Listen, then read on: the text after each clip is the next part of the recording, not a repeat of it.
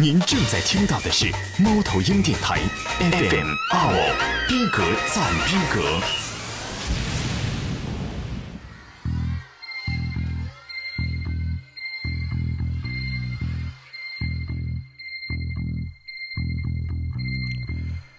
这首歌的名字叫做《高级动物》，来自窦唯，收录自他的发行于1994年的专辑《黑梦》。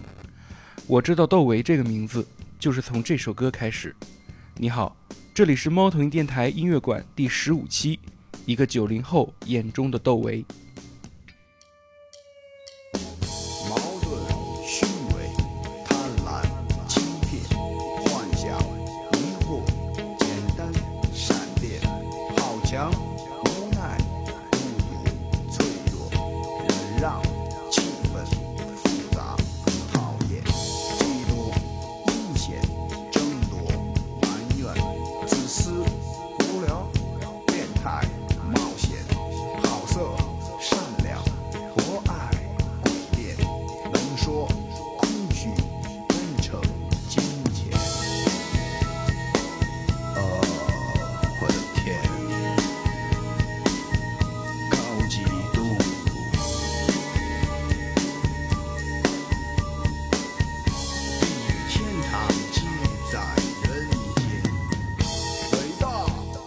这首歌用了四十八个双字词语，描述了究竟什么是高级动物。以这四个字作为一首歌的命题，这本身就非常大胆。究竟什么样的音乐作品能够描述人类这种高级动物呢？实在是晦涩。对于“高级动物”这四个字，所有的表达都通过人的一系列的情绪呈现了出来。它像一个世外高人一样俯视人间，数落着人性的种种表现，一字一句的念白，配上充满氛围感的鼓点，仿佛末日审判者在数落着人类的罪行。副歌对经典老歌《幸福在哪里》的借用，也起到了非常强烈的反讽效果。这些词语也许对我们而言过于笼统，看到“生死人性”这样的字眼，我们也许早已无动于衷。可能很多人初一听到这首歌，会觉得像是在念经，但是在某些情绪和情境之下，再来听这首歌，就会觉得窦唯就是那个在你麻木时用音乐作品把镜子递给你的人，于是你就什么都懂了。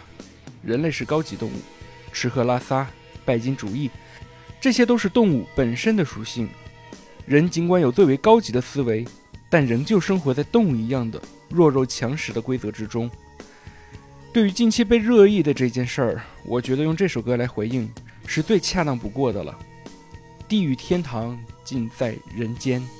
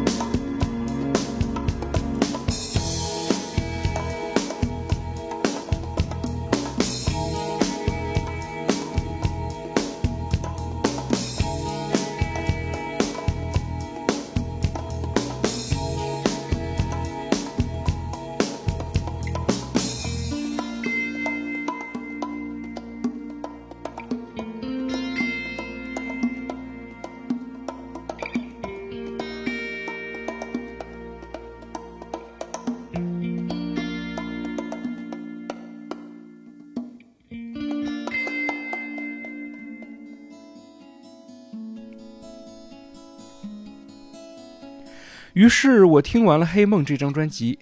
这是这张专辑的最后一首歌，叫做《上帝保佑》。《黑梦》应该算是国内最早的摇滚概念专辑，所谓概念专辑，指的就是专辑中的乐曲全部围绕相同主题的音乐专辑。创作者用一张专辑里的所有歌曲来表达一个主题。黑梦的概念就是由窦唯所构建的阴郁的梦境。这首歌歌词中的一句：“也许你我时常出现在彼此梦里，可醒来后又要重新调整距离”，让我对二十年前音乐人对爱情和思念的表达方式感到非常错愕。至此，窦唯所构建的黑色的梦境是时候醒过来了。作为专辑的末篇。这首歌在气氛和节奏上已经放缓，不过整张听罢，依旧会让我留下最深刻的是深邃和苍凉的意象。主人公呼唤幸福，可是声音却是那样的无力。请注意，这首歌的打击乐音效是窦唯用嘴完成的，用现在的话来讲，就是 B-box。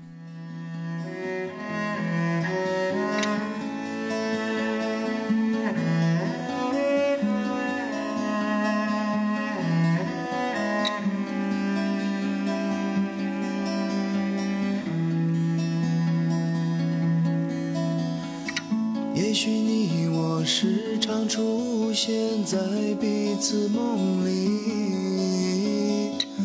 可醒来后又要重新调整距离，最难忍受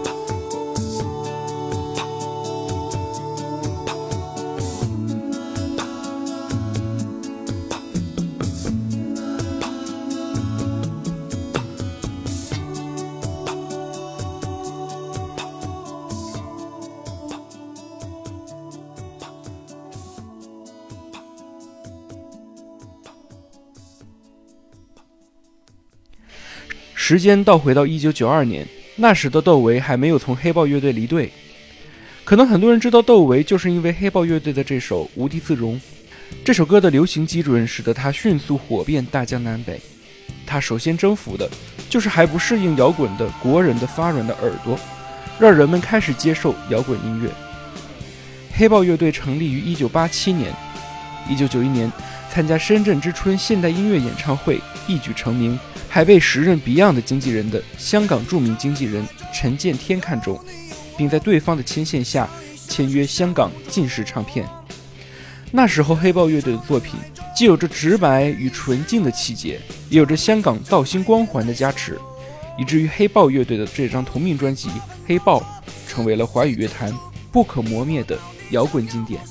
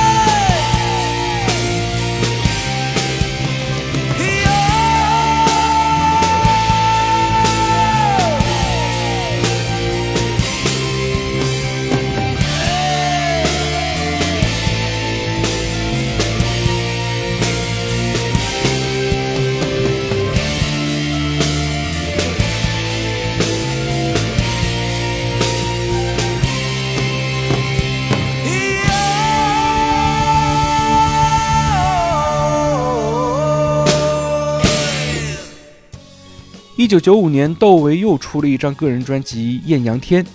听罢《黑梦》，再回味《艳阳天》这张专辑，我立马从阴郁的梦中跳了出来。不过跳得并不突兀，阴晴圆缺在窗外，心中一片艳阳天。这是这张专辑的文案。这张专辑延续了窦唯的电子键盘和打击乐结合的编曲路线，使音乐氛围意境和流畅的节奏融合在一起，加上窦唯的声音，竟让摇滚音乐这个东西多了几分阳光明媚的色彩。窦唯将摇滚乐和很多中国的传统乐器和传统的小调相结合，加上低声的人声和声，形成了属于他的难以复制的独特风格。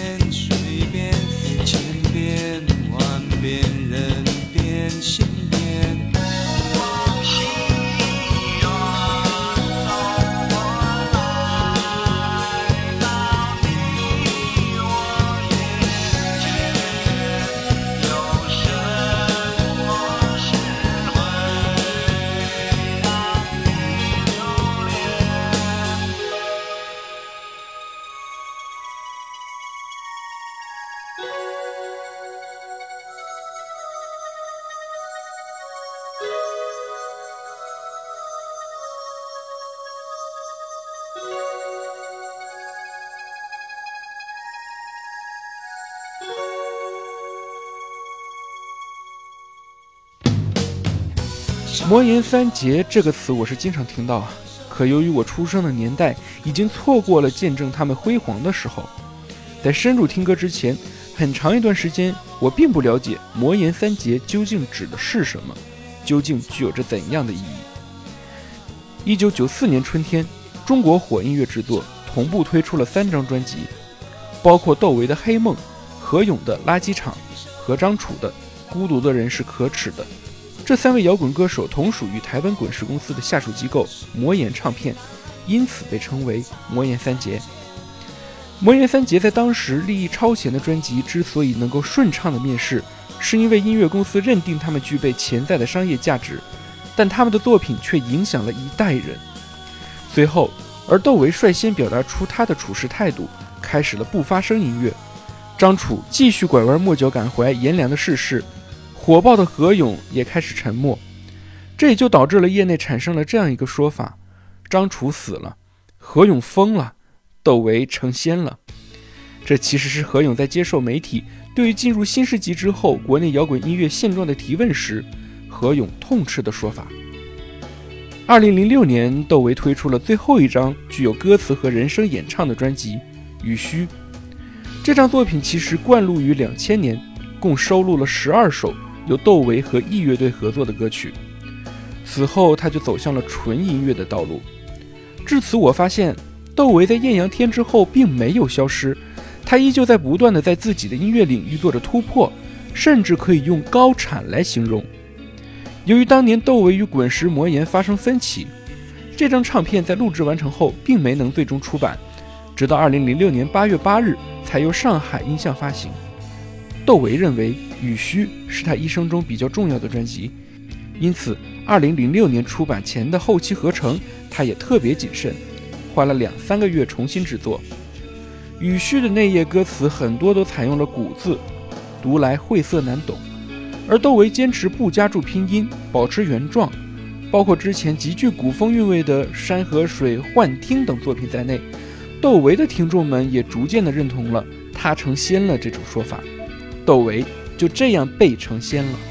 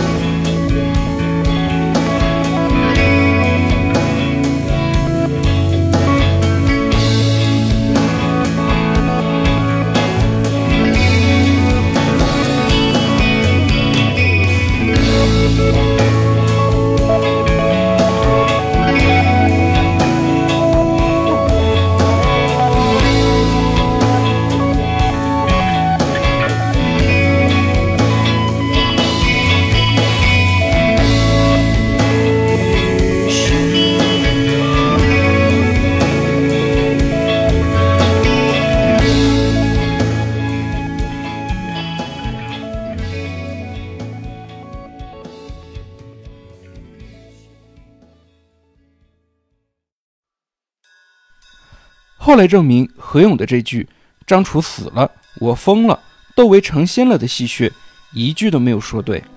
张楚逐渐复出，何勇也开始到处走穴，而窦唯在不断的以意想不到的方式撩拨着人们的听觉神经。正当人们以为窦唯会将这种迷幻、充满仙气儿的风格持续下去的时候，二零一三年，他的作品《央金咒》让很多人感到匪夷所思。工业、金属、噪音，这是我第一次听到这张专辑时所能想到的全部标签，十分苍白。我找了半天，《央金咒》究竟说的是什么意思？据说是人刚死那阵儿，和尚念的往生咒，大意似乎是你刚脱离肉身，还没决定给你分配到天堂还是地狱的时候，你正瞎琢磨、瞎转悠，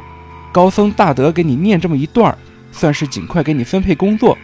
该干嘛干嘛，至少你自己踏实，家人也踏实了。尽管《央金咒》只有一个 track，但是可以听得出来，它被分成了五小节而呈现。此时的窦唯的音乐，呃，似乎歌词这俩字儿已经没法再提了。被效果器所撕裂的人生，只是一种意识流露，里面只包含着割裂扭曲的心魔。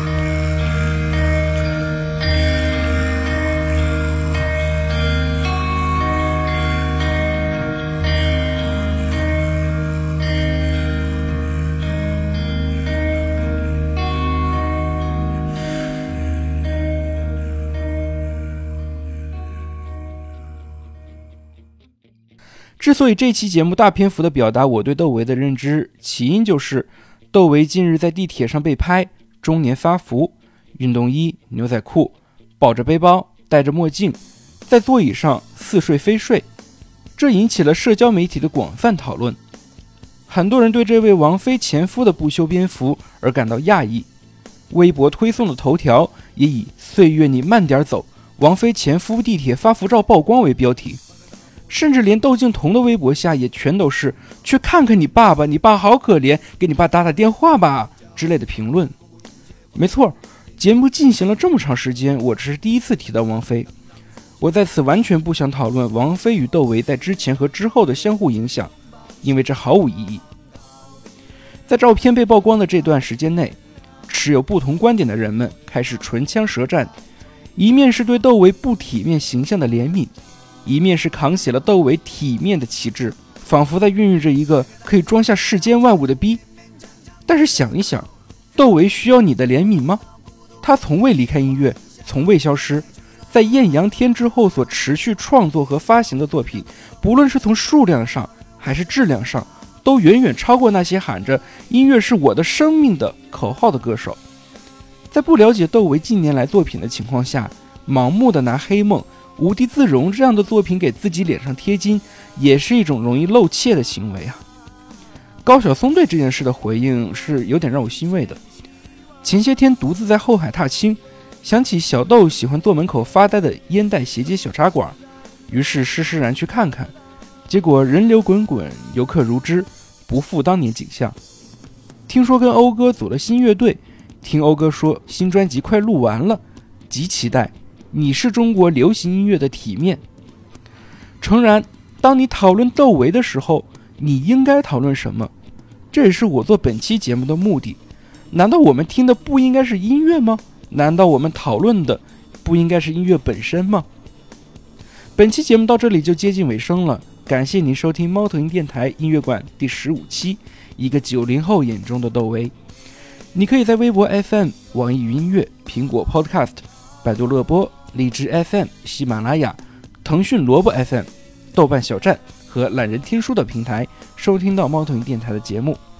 也欢迎关注猫头鹰电台 FM 澳官方微博进行互动，同时也邀请您关注猫头鹰电台推出的脱口秀板块《弹彻四》。最后一首歌，以窦唯自认为最不喜欢的自己的专辑《黑梦》当中的一首歌作为结尾，明天更漫长，各位再见。